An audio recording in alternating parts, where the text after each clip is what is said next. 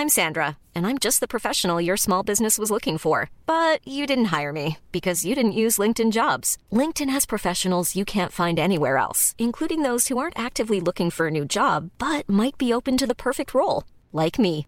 In a given month, over 70% of LinkedIn users don't visit other leading job sites. So if you're not looking on LinkedIn, you'll miss out on great candidates like Sandra. Start hiring professionals like a professional. Post your free job on linkedin.com/people today. Le sponsor de cet épisode des couilles sur la table, c'est Ada Tech School, une formation pour devenir développeuse et développeur à la pédagogie alternative qui casse les codes et incite les femmes à coder. Et c'est important car les femmes sont encore largement sous-représentées dans le monde de la tech. Ada Tech School offre une formation unique de 21 mois, dont 12 en alternance, sans prérequis techniques ni académiques. Alors si vous souhaitez vous reconvertir dans un secteur très porteur, Ada Tech School vous attend. L'école est implantée à Paris, Lyon et Nantes. Il y a trois rentrées par an et la prochaine est le 27 mai. On nous dit qu'il reste quelques places. Ça vous intéresse? Vous pouvez postuler dès maintenant ou vous renseigner sur le site adatechschool.fr. Ada, A-D-A, Tech et School. Et en attendant, bon épisode Les couilles sur la table, épisode 14.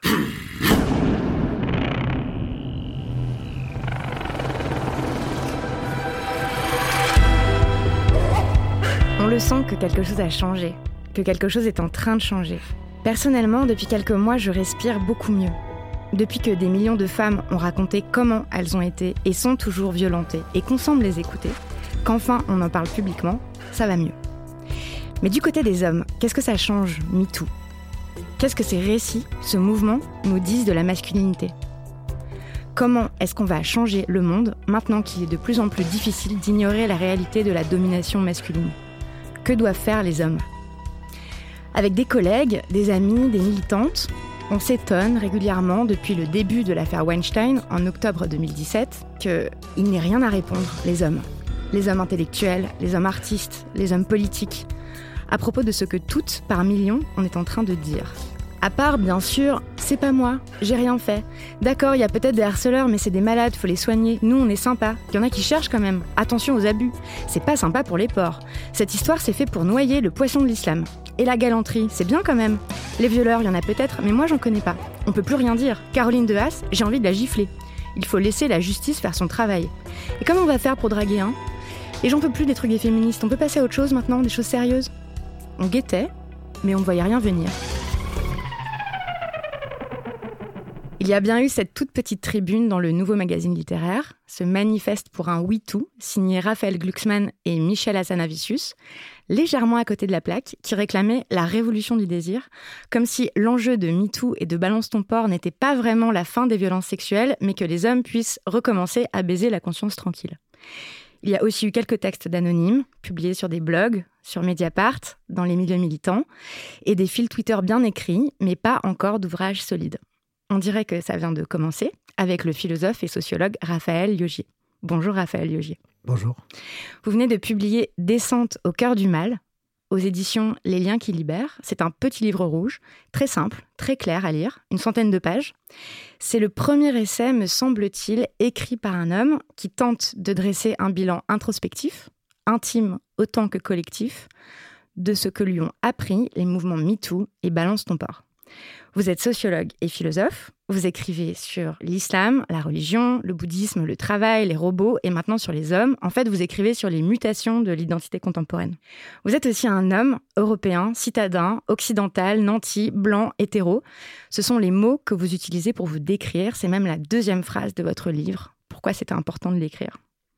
C'était important de l'écrire pour dire que je n'allais pas parler des femmes en tant que telles, parce que, je le dis dès le début du livre, j'en serais, euh, bah, serais tout bonnement incapable, mais j'allais parler, j'allais écrire, et je voulais écrire sur le regard des hommes sur les femmes. Parce qu'au fond, la domination, c'est d'abord le regard des hommes sur les femmes, et pas sur des femmes in abstracto, sur des femmes abstraites. C'est le regard des hommes sur le corps des femmes. Parce que l'inégalité, elle commence par le corps des femmes dans l'anthropologie, dans toute l'histoire. C'est ce que je fais ensuite euh, comme, euh, comme tour d'horizon dans mon livre.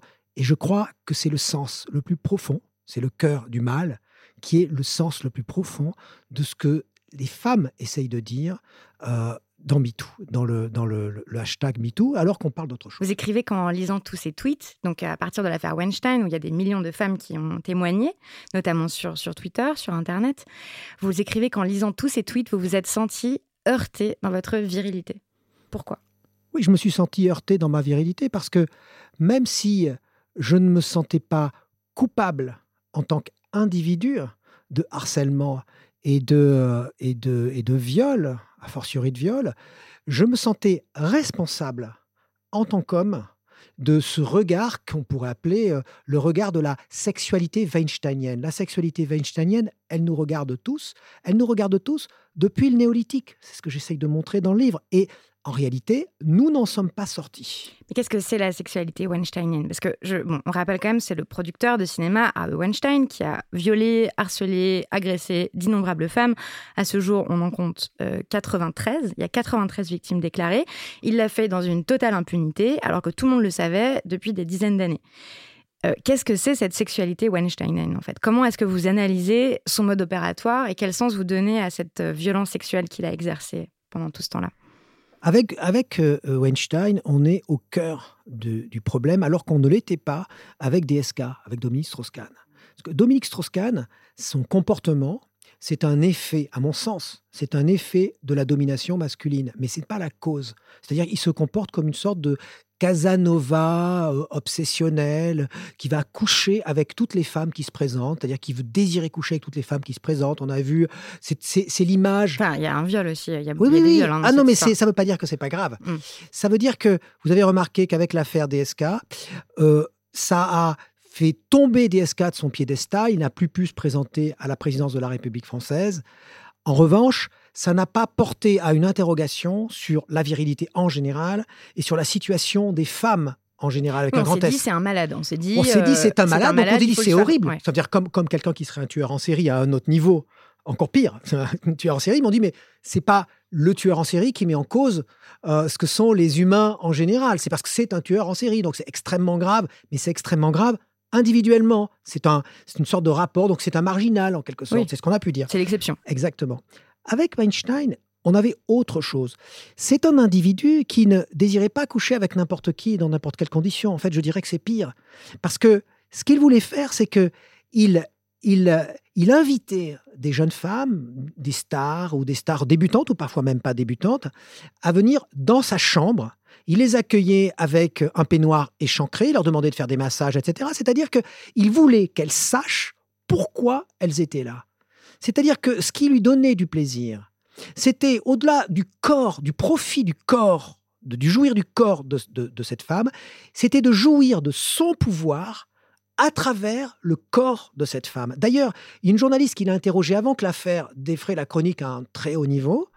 Euh, cette journaliste disait qu'il se vantait. Et ça, c'est ce que j'appelle la sexualité weinsteinienne, qui est en fait ce capitalisme sexuel qui s'est développé à partir du néolithique. C'est-à-dire qu'à partir du néolithique, non seulement les femmes étaient, comment dire, mises à l'écart dans la domesticité, dans le monde domestique, mais elles étaient devenues elles-mêmes une domesticité, c'est-à-dire qu'elles étaient devenues un objet qui était source de prestige lorsqu'on l'accumulait. Source de prestige, ça voulait dire quoi? Ça voulait dire qu'on en jouissait, c'est encore le cas, on jouissait de leur corps, ça donnait du prestige à celui qui en jouissait, d'où l'idée que euh, introduire son sexe dans un vagin de femme était équivalent à prendre quelque chose, à prendre, à, la prendre même, à la soumettre, et donc, si vous voulez, à, en faire une, matière passive accumulable.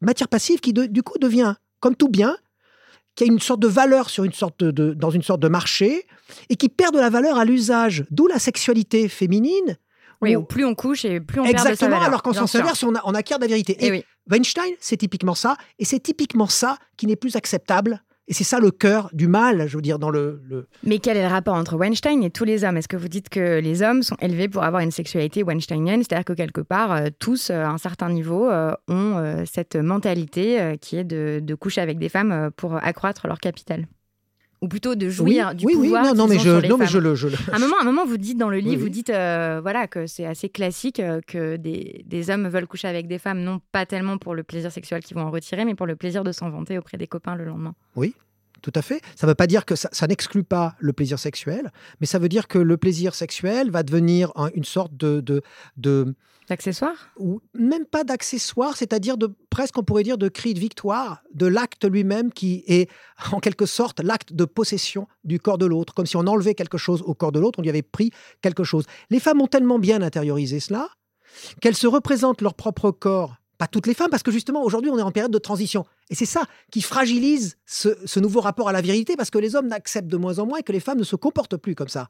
Mais il est vrai que les femmes ont intériorisé pendant des millénaires l'idée que leur corps est quelque chose qu'elles négocient. Du coup, elles ont fini par nier elles-mêmes, en, se soumettant au regard des hommes, à nier elles-mêmes leur plaisir, en le décalant ou euh, en l'oubliant, puisque comme elles se représentaient, elles étaient représentées comme un objet de jouissance, elles ne pouvaient pas elles-mêmes jouir. C'est ce que j'appelle, au-delà de l'excision physique, qu'on trouve dans certaines sociétés, ce que j'appelle l'excision morale, que là on trouve dans toutes les sociétés, encore même dans la société oui, qu'on est privé d'un certain nombre de nos capacités de désir et de jouissance, quoi, et de sujets. En exactement. Fait. on pas Exactement. Et ce que je trouve très important, pardon, allez-y. Oui, en fait, euh, je, vais essayer à chaque fois de recentrer la question sur les hommes, parce que oui, bien sûr. En fait, on peut, on peut, on peut passer des heures, évidemment, à, décrire euh, toutes les manières dont on a été euh, soumise, brimée, euh, harcelée, excisée, privée de notre pouvoir, etc. Mais c'est quand même toujours intéressant de rappeler qu'il y a des gens qui l'ont fait, et donc que c'est... Oui, oui, oui, mais je crois, je crois qu'il y a quand même... Moi, ce que je veux essayer de montrer, c'est qu'aujourd'hui, on est enfin au cœur du problème. C'est-à-dire que tant que le, le, le regard des hommes sur le corps des femmes ne sera pas un regard qui aura changé au point de reconnaître que les femmes peuvent agir avec leur corps de façon libre et donc elles peuvent avoir une liberté sexuelle qui se traduit par une réciprocité entre hommes et femmes, tant qu'il n'y aura pas ça, tant qu'il n'y aura pas ça, les autres égalités, l'égalité économique et l'égalité en droit, seront fragiles parce que le cœur de l'inégalité depuis le néolithique, ce qui a justifié l'inégalité économique, ce qui a justifié l'inégalité en droit, c'était le rapport au corps. Et donc aujourd'hui, on arrive au rapport au corps. Donc quand on n'a pas renversé ça, ça devient superficiel, ça devient Bertrand Cantat. Il est progressiste, c'est un chanteur de rock, il est super in, il est anarchiste, il est libertaire, il est social, il est pour l'égalité homme-femme, tout, tout, tout, tout, tout. Mais n'empêche que, dans ses rapports intimes, il considère le corps des femmes comme un corps appropriable, comme un objet capitalistique, donc il ne supporte pas qu'il est dans la, ce que j'appelle la jalousie rétrospective, avec qui elle a couché avant, avec qui elle est susceptible de coucher, et donc il est dans l'accumulation, il est dans le rapport à la mmh. soumission, et il ne le supporte tellement pas qu'il est prêt à n'importe quoi, enfin jusqu'au meurtre. Ou comme votre ami euh, dont vous racontez euh, l'histoire euh, dans votre livre, votre ami anonyme anarchiste là. qui, donc, Beaucoup de gens ont cru que c'était Bertrand Cantat. Alors, c'est pas lui, c'est un autre. La preuve que c'est quelque chose de général. Oui, enfin, c'est un truc qu'on connaît bien dans les milieux aussi, et aussi dans les milieux féministes, hein, dans les milieux de gauche et tout, c'est-à-dire des gens, des hommes très progressistes qui trouvent que, Exactement. qui veulent se battre pour la liberté et l'égalité pour tous, sauf que dans leur rapport intime et notamment sexuel, en fait, ce sont des prédateurs sexuels, des violeurs. En l'occurrence, votre ami, vous écrivez qu'il était obsédé obsédé par la sodomie, surtout euh, quand ça faisait mal et surtout euh, quand la femme euh, avec qui il la pratiquait ne l'avait jamais fait avant et qui n'avait jamais de mots assez violents pour définir et pour raconter les nuits qu'il avait passées avec ses amantes et qu'il aimait rien tant que soumettre les femmes en fait. Exactement. C'est-à-dire qu'il était dans un, sa jouissance, c'est ce que j'appelle la sexualité weinsteinienne, qui est, qui est archaïque, arché, principe, qui est, depuis, depuis le néolithique, c'est que il, n'arrivait pas à jouir directement même du corps des femmes, ce qui supposerait une sorte de réciprocité pour qu'elles aussi jouissent. Non, lui, il jouissait de son pouvoir, pareil que, que, Weinstein, il jouissait de son pouvoir dans la représentation qu'il avait d'être en train de baiser cette femme, d'être en train de la prendre, d'être en train de la sodomiser. Oui, vous dites même euh, de la démonter, enfin bon, tous les charmants mots euh, qu'on qu'on entend. Oui, il euh, aimait bien ce mot démonter. Voilà. Pourquoi un tel acharnement partout dans le monde depuis la nuit des temps des hommes contre les femmes?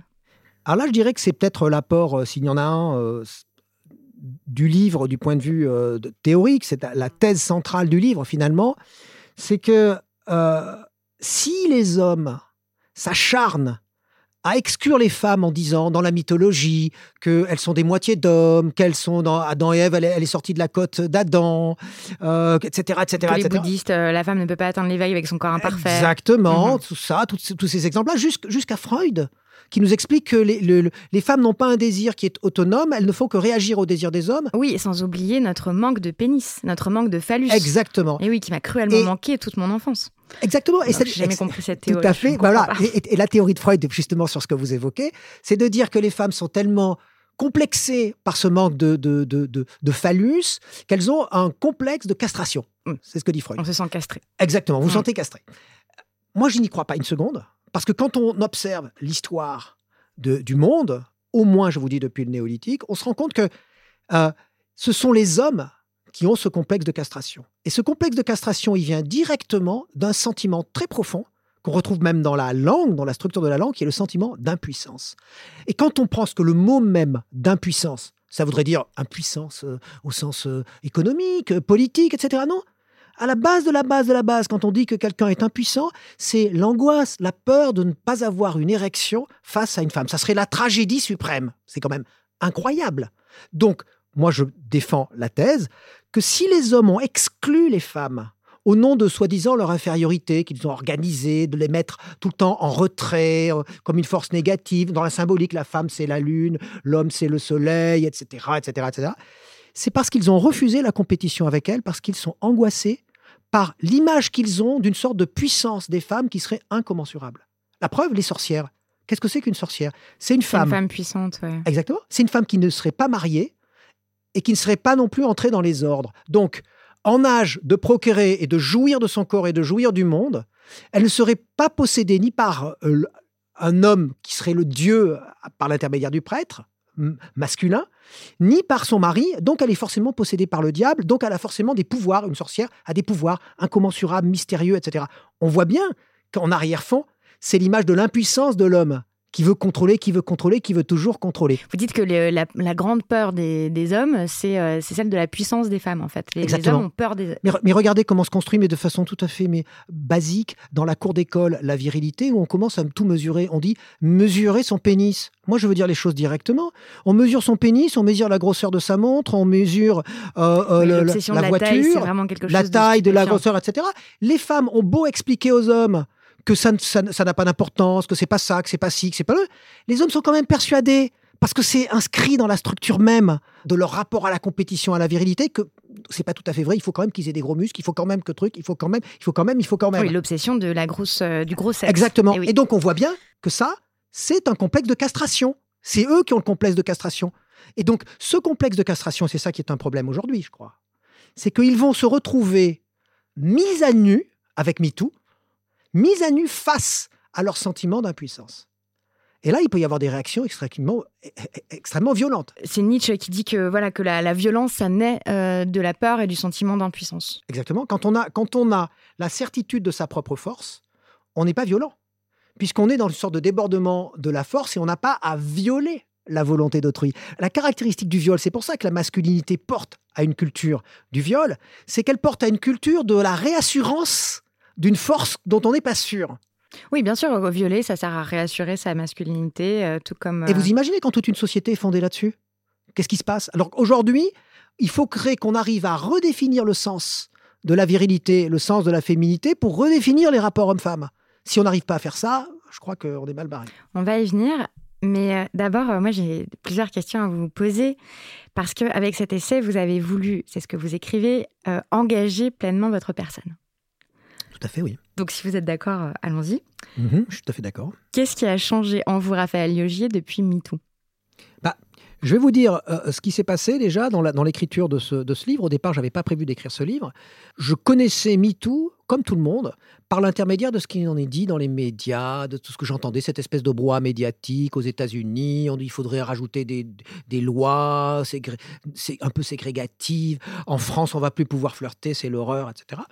Et J'en discute avec une amie, et cette amie, euh, elle me dit, tu n'as vraiment rien compris. Tu passes vraiment à côté. Et en plus, elle me dit, ça me met en colère. Ça me met en colère parce que moi, à la lecture du fil Twitter, j'ai vu ressurgir des situations dans lesquelles, cette fameuse zone grise, dans lesquelles j'ai vu que j'avais cédé, que j'avais fait un certain nombre de choses que je n'aurais pas voulu faire. Et j'étais très en colère à la lecture, à la lecture de MeToo. C'est-à-dire que sont devenus conscients des choses qui euh, qu'on pouvait pas nommer. Ça, qu'on pouvait pas nommer. Enfin, tout. Hein, on a, je pense qu'on a tout revisité voilà. notre et Donc, et donc, elle, et donc, et donc elle m'engueule plus ou moins. Hmm. Et bon, je me sens un peu vexé. Et elle me dit Est-ce que tu y allais, toi Aller lire, tu parles de MeToo Est-ce que tu allais le, le voir? Je dis oui. C'était faux. Quand j'ai raccroché, c'était au téléphone, je suis allé voir ce qu'il y avait. Et quand je suis allé voir ce qu'il y avait, je me suis dit Mais c'est pas du tout de la vengeance. Des noms d'hommes qui sont mis en cause, il y en a très très peu. De toute façon, là, il y a eu zéro conséquence en fait. en plus, en France, il y a zéro conséquence. Il n'y a rien du tout. Donc, euh, voilà. Du coup, du coup, j'ai commencé à lire ce qu'il y avait. Hmm. Et j'ai fumé. C'est incroyable. C'est-à-dire, j'ai vu que certains hommes, donc ce qui était horrible, c'est qu'ils allaient jusqu'au viol, jusqu'à pousser euh, des, des, des, à l'usure, euh, harceler, etc. Moi, je me suis pas vu comme ça. Mais j'ai vu que mon regard était un regard tendanciellement comme ça, que je devais le contrôler, que je devais le gérer, mais qu'en fait j'étais un homme, c'est-à-dire que mon regard fonctionnait comme ça. C'est-à-dire quand je voyais, ben, quand je voyais, je voyais que dans la cour d'école, j'avais été éduqué à cette idée que si je n'embrassais pas cette fille ce soir, eh bien, euh, j'aurais été considéré comme une tapette, comme quelqu'un qui n'était pas euh, normal, etc. Et d'ailleurs, j'étais, j'étais souffre-douleur, moi, à l'école, pour tout vous dire. Et du coup, j'étais considéré déjà comme un peu en retrait. Et donc, j'ai dû toute ma, ma, ma, mon adolescence pour me construire comme garçon et pour avoir un regard positif sur moi, essayer de construire cette virilité en me compensant sans cesse, compensant et donc, vous Comment vous avez compensé? Ah ben j'ai compensé par exemple en faisant du sport parce que j'étais très mauvais en sport et donc cette idée de compétition, ce rapport à la virilité, etc. Euh, j'ai compensé en euh, prétendant que j'étais sorti avec des filles avec qui j'étais.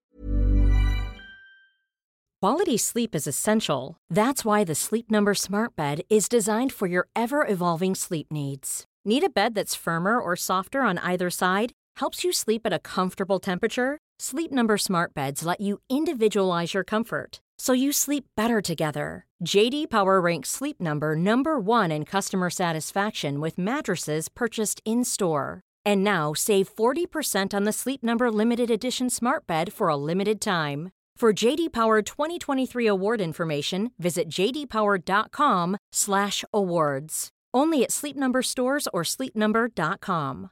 I'm Sandra, and I'm just the professional your small business was looking for. But you didn't hire me because you didn't use LinkedIn jobs. LinkedIn has professionals you can't find anywhere else, including those who aren't actively looking for a new job but might be open to the perfect role, like me. In a given month, over 70% of LinkedIn users don't visit other leading job sites. So if you're not looking on LinkedIn, you'll miss out on great candidates like Sandra. Start hiring professionals like a professional. Post your free job on linkedin.com/people today. Pas sorti, en toute une série de choses qui sont liées à ce, à, ce, à, ce, à ce capitalisme sexuel. Et donc je me suis dit, bon certes, je suis pas un harceleur parce que j'ai toujours été extrêmement timide par exemple, mais en réalité, je vois bien que cette espèce de valorisation, ce, ce rapport au corps des femmes, c'est un rapport aussi que moi j'entretiens. Et donc ce livre, il y a des livres qu'on écrit, puis il y a des livres qui vous écrivent plus que ce que vous les écrivez. Ben, ce livre, il m'a écrit, c'est-à-dire que à mesure que je faisais ce travail de cette allée et venue entre mon regard sur les femmes, que je croyais être un regard ultra progressiste, très, euh, très positif. Oui, vous vous, sentez féministe, vous. Ah ben oui, je me suis toujours oui, senti mais concrètement, qu'est-ce et Concrètement, Et concrètement, je me suis dit, c'est marrant, dans mon comportement, dans ma manière d'être, dans mes fantasmes, dans ma vision, même dans ma sexualité, c'est-à-dire euh, euh, même dans ma manière de, de comment dire, dans ma manière de rencontrer les femmes, dans une forme de condescendance dont je me rendais pas compte même dans la manière de parler, de discuter avec les gens, etc. Et donc j'ai fait de plus en plus attention. Au moment où j'écrivais le livre, quand je suis passé de l'actualité de ce que je lisais dans, dans, MeToo, puis des gens qui parlaient de n'importe quoi autour, la galanterie, je sais pas quoi, alors que personne n'a remis en cause ça. Enfin, je veux dire, c'est complètement dingue. Et que je voyais en anthropologie, je replongeais dans les travaux anthropologiques que je lisais d'une autre manière. Margaret Mead, sur les, les le, rapport entre hommes et femmes, justement les, des travaux sur le néolithique, Françoise Héritier. Ok, du coup, vous avez et puis moi, je me voyais, moi, et donc, en faisant, en faisant ce, travail-là, progressivement, je peux dire que ce livre m'a transformé. Donc concrètement, qu'est-ce qui a changé dans votre manière de regarder ou de désirer les femmes? Mais Je crois que j'étais... Alors, c'est pas le, livre m'a permis d'actualiser quelque chose que j'avais déjà senti, parce que je faisais un cours d'anthropologie sur le flirt et les rapports hommes-femmes. Et Vous faisiez un cours d'anthropologie sur le flirt Tout à fait. Ah d'accord. Tout à fait. Un cours d'anthropologie sur... Le... Parce que je pense que c'est quelque chose de fondamental. Depuis plusieurs années. Et c'était un cours, c'était pas au hasard que je faisais ça. C'est Mhm. que je voulais me comprendre aussi. Enfin, je ne fais pas une distinction absolue entre mon travail, mes recherches et ma curiosité euh, anthropologique sur le sens de ce qu'est l'homme, l'humain. votre expérience personnelle. Bah, exactement. J'ai toujours été pas comme séparer ça. le corps et l'esprit. Moi, j'ai exactement. Mm. J'ai toujours été comme ça. Et j'avoue que MeToo m'a permis de comprendre ce que j'avais déjà. Enfin, m'a permis de sentir de façon encore plus émotionnelle ce que j'avais déjà plus ou moins compris, c'est-à-dire que le cœur de l'inégalité, c'est le corps.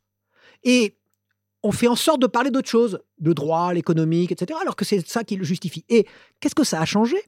Ben, Ça a changé que je- je ne peux pas abandonner ma masculinité, ma virilité, comme je pense que la plupart des femmes ne peuvent pas abandonner leur féminité. En revanche, en revanche, je pense que on peut sortir de cette espèce de dilemme, de cette fausse alternative, entre d'un côté éliminer la féminité et la masculinité, sous prétexte que la féminité, bah, c'est vrai qu'elle a été construite par le monde viril, comme un rapport à la soumission, le retrait, la pudeur, l'infériorisation des femmes. féminin, euh, tout, tout ce qui nous positionne comme inférieur. Tout ce qui vous positionne comme inférieur, Et comme qui, faible. qui devient une forme de charme, Mm. qui devient une sorte de, de beauté. On va voir sur le- du point de vue moral, ça va être le retrait, donc elle a de la pudeur. Elle est, du point de vue physique, c'est la fragilité qui La devient minceur, la belle. gracilité, etc. Exact- Bien sûr. exactement. Ah. et en même temps, ça finit par construire à l'intérieur même de la domination le fantasme d'énormément de femmes. Donc, est-ce qu'elles vont abandonner le maquillage, le truc, pour, pour autant, même si ça a été construit pour ça?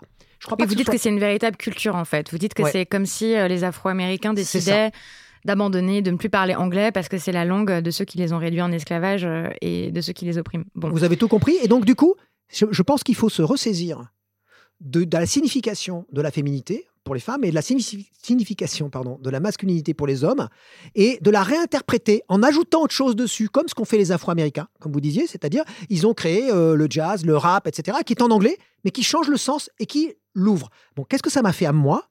Eh bien, c'est ce que j'ai fait. C'est-à-dire que je n'ai pas euh, laissé tomber ma virilité, c'est que j'ai essayé de la prendre moins au sérieux, avec du recul, et d'ajouter d'autres significations. donc vous Voilà. croyez à la masculinité saine? Je crois qu'on peut dépasser une masculinité fermée qui a été celle de l'oppression. Et que ça permet de décloisonner les rapports. C'est ça, la... pourquoi transvaluation? Parce que transformation, ça veut dire qu'on euh, on se, on se On change de débarrasse des formes. Mm. Transvaluation, ça veut dire qu'on on garde les formes puisque ça fait 750 000 ans pour le paléolithique et 30 000 ans plutôt pour le néolithique euh, qu'elles se, sont, qu'elles se sont construites.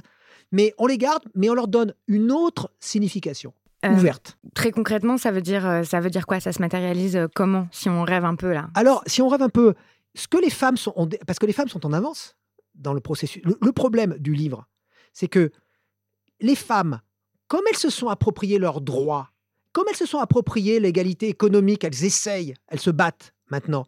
Et donc, elles ont un comportement vis-à-vis de leur propre corps qui est en avance sur le regard que les hommes portent encore. Et donc, la transvaluation, elles l'ont déjà en partie effectuée. On le voit sur leur lieu de travail, ce que j'appelle le paradigme des talons aiguilles où des femmes viennent sur leur lieu de travail, elles mettent des talons aiguilles alors que ça a été fait pour fragiliser cette espèce Et d'histoire. oui, c'est fait pour qu'on ne puisse pas courir. Voilà, exactement. Oui. Eh bien, elles vont en faire un signe d'autorité, mais d'autorité tout en étant sexy au sens féminin du terme, dans l'autorité. Donc, elles vont transvaluer le sens même de ce que sont les talons aiguilles. Les hommes, eux, ils n'ont pas encore produit ça. Ils savent pas encore comment le faire, comment l'effectuer.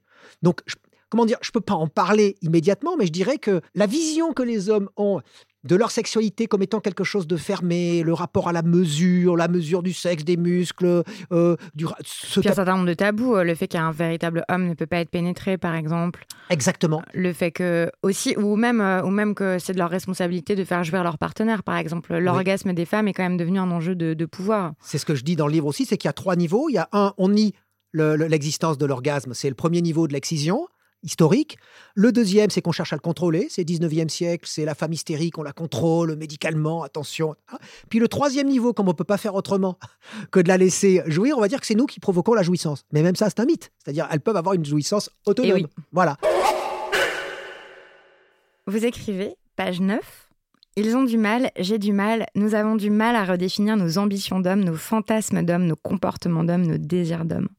Mais est-ce qu'on peut vraiment redéfinir ces désirs Moi, je crois un peu aussi à le va-et-vient entre nos comportements et l'intelligence. Et entre les deux, ça transforme petit à petit nos sentiments. Moi, je fais du yoga régulièrement. On n'arrive pas à être souple d'un seul coup. Parce que si on essaye d'être souple d'un seul coup, ben c'est simple, on se fait une élongation, on se brise et on est encore plus. Euh, le muscle se rétracte encore plus. Donc, moi, j'ai peur de la rétractation aujourd'hui de la virilité. Donc je pense que la virilité, il faut la détendre. Donc qu'elle se comporte, qu'elle se prenne moins au sérieux, qu'elle se détende, qu'elle fasse de la, de la relaxation de virilité, du yoga de virilité. Ok, du yoga de virilité. Pourquoi est-ce que c'est tellement difficile de se reconnaître comme dominant quand on l'est? De réaliser qu'on a des privilèges, euh, qu'on a des privilèges liés à son genre. Donc, euh, quand on est euh, un homme, ça vaut aussi pour les blancs, mmh. pour les hétéros, pour les riches. Pourquoi c'est tellement difficile? Bien sûr. C'est très difficile parce que lorsqu'on reconnaît qu'on est dominant, d'emblée, le seul fait de prononcer ce mot, c'est comme si ce n'était pas naturel et donc ça devient injuste. Que ça veut dire qu'a priori, je serai dominant parce que je suis homme et pas parce que j'ai prouvé que j'ai mérité telle ou telle position. Donc d'emblée, c'est que je mets en cause mon propre mérite. Je critique mon propre mérite, je critique ma propre situation. Ça, c'est difficile. Hein. Hmm. Moi, j'ai vu des gens, parfois des gens qui me sont très proches, hein, euh, se mettre dans des états de rage, mais ahurissants, quand on leur faisait remarquer qu'ils bénéficiaient de privilèges liés à une condition qu'ils n'avaient pas choisie. Enfin, quand on est un homme et qu'on est blanc et qu'on est euh, de classe sociale supérieure, par exemple, on n'a pas choisi de naître dans cette condition-là, or on bénéficie de privilèges. En fait, ça fait un peu penser aux privilèges aristocratiques, non? Oui, ce sont les privilèges aristocratiques, c'est-à-dire aristoi, ça veut dire l'élite, les élites, et donc les hommes se sont d'emblée octroyé la position d'élite. Depuis la nuit des temps et du coup sans avoir à prouver qu'ils sont l'élite euh, au sens euh, performatif, c'est-à-dire dans leur, dans leur action. Pourquoi? Et on en revient à, cela, c'est parce qu'ils ont peur de la compétition avec les femmes, c'est-à-dire ils ont peur de la concurrence des femmes. Or aujourd'hui, ils sont face à la concurrence des femmes, et donc c'est en cela où je me dis qu'ils sont à nu face à leur complexe de castration. Mais depuis tout à l'heure, vous dites il en parlant des hommes, vous dites pas nous. Pourquoi? Ah, je pourrais dire nous, oui. Quand je dis il, c'est parce que j'ai euh, d'emblée dans notre, dans notre discussion mis en scène le, de, il et elle. Mais c'est vrai que, bon, c'est ce que je dis aussi dès le début, enfin, je suis un homme et dans la phrase que vous avez lue, oui, c'est difficile aussi pour moi de le réfléchir. Oui, effectivement. De vous dire euh, que vous bénéficiez, vous aussi, de privilèges Il faut l'admettre, il faut commencer par l'admettre, effectivement. C'est ce que j'appelle la responsabilité sans forcément la culpabilité. Ça, c'est un concept qui, me, moi, me fascine. Mhm. C'est-à-dire qu'on a l'impression que les gens se crispent parce qu'ils ont l'impression qu'on les, qu'on les accuse, en fait, et qu'on leur demande de se reconnaître coupable. Mais qu'est-ce que ça veut dire de se reconnaître responsable mais pas coupable? Parce que la culpabilité, c'est individuel. je la vois, moi, comme quelque chose de j'ai fait ceci. Et donc, je bats ma culpe. Et euh, ça vient de la culpabilité. Je me, je me bats, etc. Mm. Et cette culpabilité, elle permet parfois de se déresponsabiliser. C'est-à-dire, bon, ben, je me sens, je suis coupable et donc je vais, euh, je vais faire, euh, comme dans, dans, la, religion, je vais faire 30 euh, pater, 50 ave, etc. Et donc, je, je plus... je rachète ma, ma voilà. Ouais. C'est pas une question de racheter quoi que ce soit, c'est pas la question de se sentir coupable individuellement. Pour Weinstein, Weinstein, c'est ce qu'il a fait, mais c'est ce qui, dans Weinstein, me ramène à ce que je suis dans mon regard, même si je suis pas un violeur, même si je suis pas un harceleur, c'est-à-dire c'est ma participation même inconsciente ma participation à la domination masculine. À la domination masculine. Hmm. Et donc à ce système. Et ça ne veut pas dire que je dois m'auto-flageller. Mais qu'est-ce que, ça veut dire alors? Ça veut dire que c'est la question, j'y reviens à la question de la transvaluation. Ça veut dire que je dois progressivement faire m'exercer à non pas me, me, me, comment dire, encore une fois, je veux dire m'auto-flageller, mais m'exercer à sortir de la définition rigide et fermée de ma virilité, qui suppose le regard dépréciatif, capitalistique sur le corps des femmes. Et pour le faire, c'est pas seulement une question théorique, c'est une question qui doit relever de la pratique. Vous avez parlé de cet ami que j'évoquais. Le problème de cet ami, c'est que dans le cercle extérieur économique et de l'égalité en droit, il était tout à fait progressiste et par contre, dans son comportement, il se comportait typiquement dans le capitalisme sexuel, qui est ce qui a justifié l'inégalité, y compris économique et en droit. Mm. Donc c'est une, c'est une, c'est un non-sens. Mais en même Donc il faut changer son attitude sexuelle. Est-ce que vous, vous aviez une responsabilité dans votre attitude par rapport à votre ami? Ah bah oui, j'ai fait ce que j'ai pu. J'ai le sentiment d'avoir fait ce que j'avais pu. Mais de notre côté, euh, je ne suis pas arrivé. Bah, j'ai essayé de lui dire que je trouvais ça... Même, j'utilisais... Que je trouvais ça infantile Je disais, je trouve ça infantile, ta manière de, de voir les choses. C'était il y a longtemps, c'était pas euh, au moment de, Oui, vous dites ces années 80. Ouais, quand j'étais Mais étudiant. bon, la question que je pose, c'est parce qu'en fait, on, on dit aussi, euh, enfin, il me semble que la responsabilité euh, de chacun des hommes, ça peut aussi être euh, une responsabilité face à leur entourage. En fait, c'est leur propre comportement, puis aussi le comportement de, de Oui. leur père, Bien sûr. Ben, des la- amis, des la- collègues, de- d'arrêter de, rire aux blagues sexistes, Bien sûr. de. La, la responsabilité, elle suppose un engagement positif. Alors que la culpabilité, elle suppose de s'auto-flageller. On s'auto-flagelle dans la culpabilité. Bon, d'accord, mais on fait rien de plus que s'auto-flageller. Alors que dans la responsabilité, on dit bon, je m'auto-flagelle pas, moi je suis pas harceleur, etc. Néanmoins, ma responsabilité me pousse à m'engager, mais à m'engager, à m'engager le plus individuellement possible dans mon comportement sexuel, par exemple, et à m'engager ensuite euh, socialement, politiquement, économiquement dans mes discours. Pour moi, ce livre, c'est un engagement. Voilà. C'est une façon de m'engager dans aussi. votre vie professionnelle, ça, ça, vous- est-ce que vous voyez des choses que vous pouvez faire pour assumer cette responsabilité-là? Ah ben, je le fais. C'est-à-dire déjà, à, titre individuel, dans une conversation et, et, et autres, euh, euh, je, je, je fais attention à ce que, pas seulement, je veux dire, parce que je veux être dans la vérité, donc je ne fais pas attention à ce que je dis, je fais attention à ce que j'éprouve. J'essaye de, de réfléchir à ce que je suis en train d'éprouver, à la stru- puisqu'on parle de désir, à la structure même de mon désir. Et le seul fait de le verbaliser, c'est comme dans une psychanalyse, le seul fait de le verbaliser, ça me met en recul et ça me, ça me le rend moins, euh, moins rigide. Ça, ça me permet de, de jouer avec au lieu de prendre au sérieux euh, ce, ce- ce- Vos ce désirs. sentiment. vie- Exactement, exactement. Ça, je pense que c'est le premier travail. Par exemple, un désir de domination? Oui. Un désir de domination sexuelle, par exemple, Par et exemple, se oui. dire, euh, bah, on peut le mettre à distance, en fait, on peut, Oui. on peut le nommer. je pense qu'on peut le regarder, on peut en rire, on peut en sourire, on peut jouir, Mm. on peut jouer et jouir avec. C'est intéressant parce que le désir de domination, c'est quelque chose qui est, qui est fantasmatique et dont on ne pourra pas sortir et peut-être même de grand nombre de femmes ne pourront pas sortir. C'est-à-dire cette excision morale qui est qui était liée à cette espèce de, de, de féminité fragile, etc. non? C'est ce qu'on retrouve dans la tribune Catherine Deneuve, c'est-à-dire ce sont des femmes qui sont pas prêtes à abandonner le confort de leur propre fragilité, de leur propre charme, euh, de d'être dominées en Mm. quelque sorte. Parce que ça a aussi un confort à un certain niveau. hein. Il faut pas oublier que dans le mot ravisseur, les hommes ont été les ravisseurs des femmes. Il y a le ravissement femmes des femmes. Exactement dans le sûr. ravissement. C'est quand même intéressant. C'est Mm. comme euh, le, le ravisseur au sens euh, le, le ravisseur est, est celui qui vous euh, qui vous euh, tient prisonnier, dont on tombe amoureux aussi. Enfin, tous ces processus là, comme disait Simone de Beauvoir, c'est la, la guerre des sexes. Il y a une guerre. Moi, je crois pas que ce soit une guerre comme les autres, mais Ouais, j'aime pas non mais, mais elle- mais elle- lorsqu'elle parle, lorsqu'elle dit la lutte ou la guerre des sexes, elle dit c'est quand même la seule guerre au monde où on peut pas s'empêcher d'être le complice de ses ennemis. Et ça, c'est- dans la sphère intime. Donc, euh, Exactement. ouais. Bon. Alors ensuite, du point de vue politique, du point de vue économique, bon, bah c'est oui, il y a des, des hommes qui ont le sentiment que euh, ils vont perdre des positions parce que peut-être ils sont très compétents euh, pour tel ou tel métier, puis c'est une femme qui va leur passer devant. Alors moi, très clairement, je ne fais pas partie de ces hommes-là parce que je ne l'éprouve pas du tout. Donc je ne peux pas parler de, ça. Je ne l'éprouve pas. C'est-à-dire, je ne me vois pas dans un rapport euh, de dire de compétition négative injuste, ça serait injuste euh, parce qu'il y aurait des quotas, etc. Moi, je suis pour les quotas comme mesure transitoire.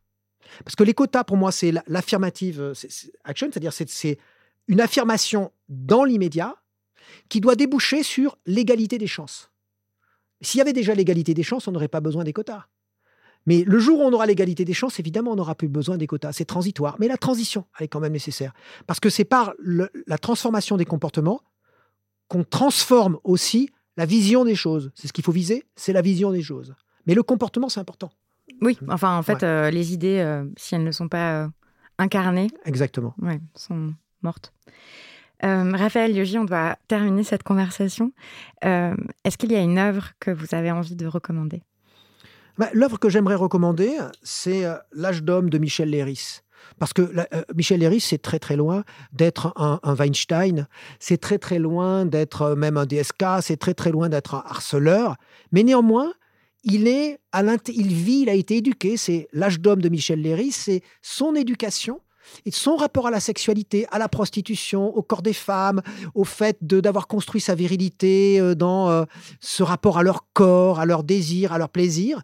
Et on voit que même incidemment, on voit comment même les meilleurs hommes, en, quelque sorte, ont, eu leur part de responsabilité, ont été construits dans cette, dans, cette, dans cette matrice, dans cette culture, qui est une culture, c'est difficile, c'est dur de dire une culture du viol, Mais c'est Bah une oui, culture. enfin, une Alors, culture du viol. moi, au-delà de la. Dans un sens, je dirais que c'est plus grave que la culture du viol. C'est une culture de l'ignorance même de la volonté des femmes. C'est-à-dire, quand on viole, on viole la volonté, mais du coup, dans un sens, on pourrait dire on la suppose et on l'écrase. Là, c'est que.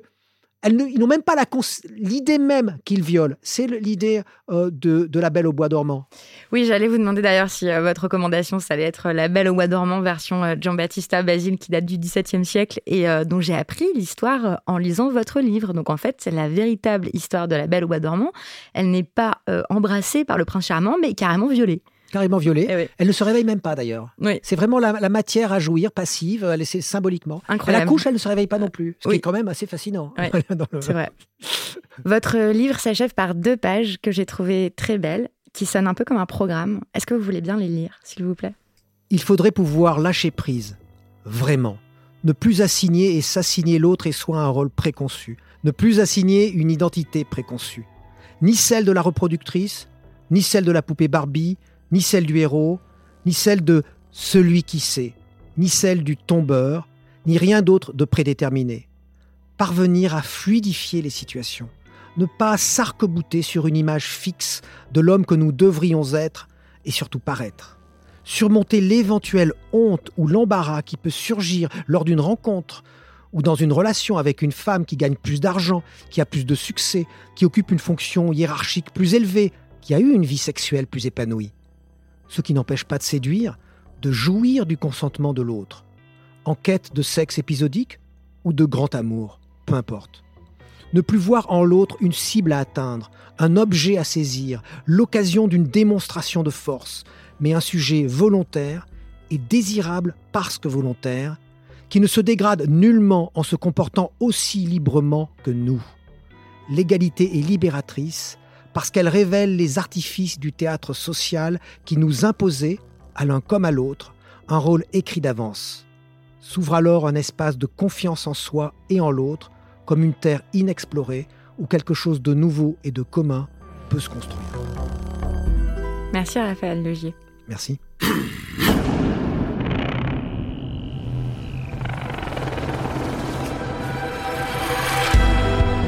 Chers auditeurs, cette descente au cœur du mal, je pense que c'est un bon cadeau à se faire à soi-même et aux copains. Les couilles sur la table, c'est un podcast produit par Binge Audio. Toutes les références des ouvrages qu'on a évoqués sont à retrouver sur le site de Binge Audio, www.binge.audio. J'adore vous lire, alors vous pouvez m'écrire à les couilles sur la table at binge.audio. Promis, je réponds, même avec beaucoup de retard. Si vous avez aimé cet épisode, parlez-en avec vos amis, frères, sœurs, cousins, amants et amantes. Vive le féminisme et l'explosion des genres. Bisous et à bientôt. Binge.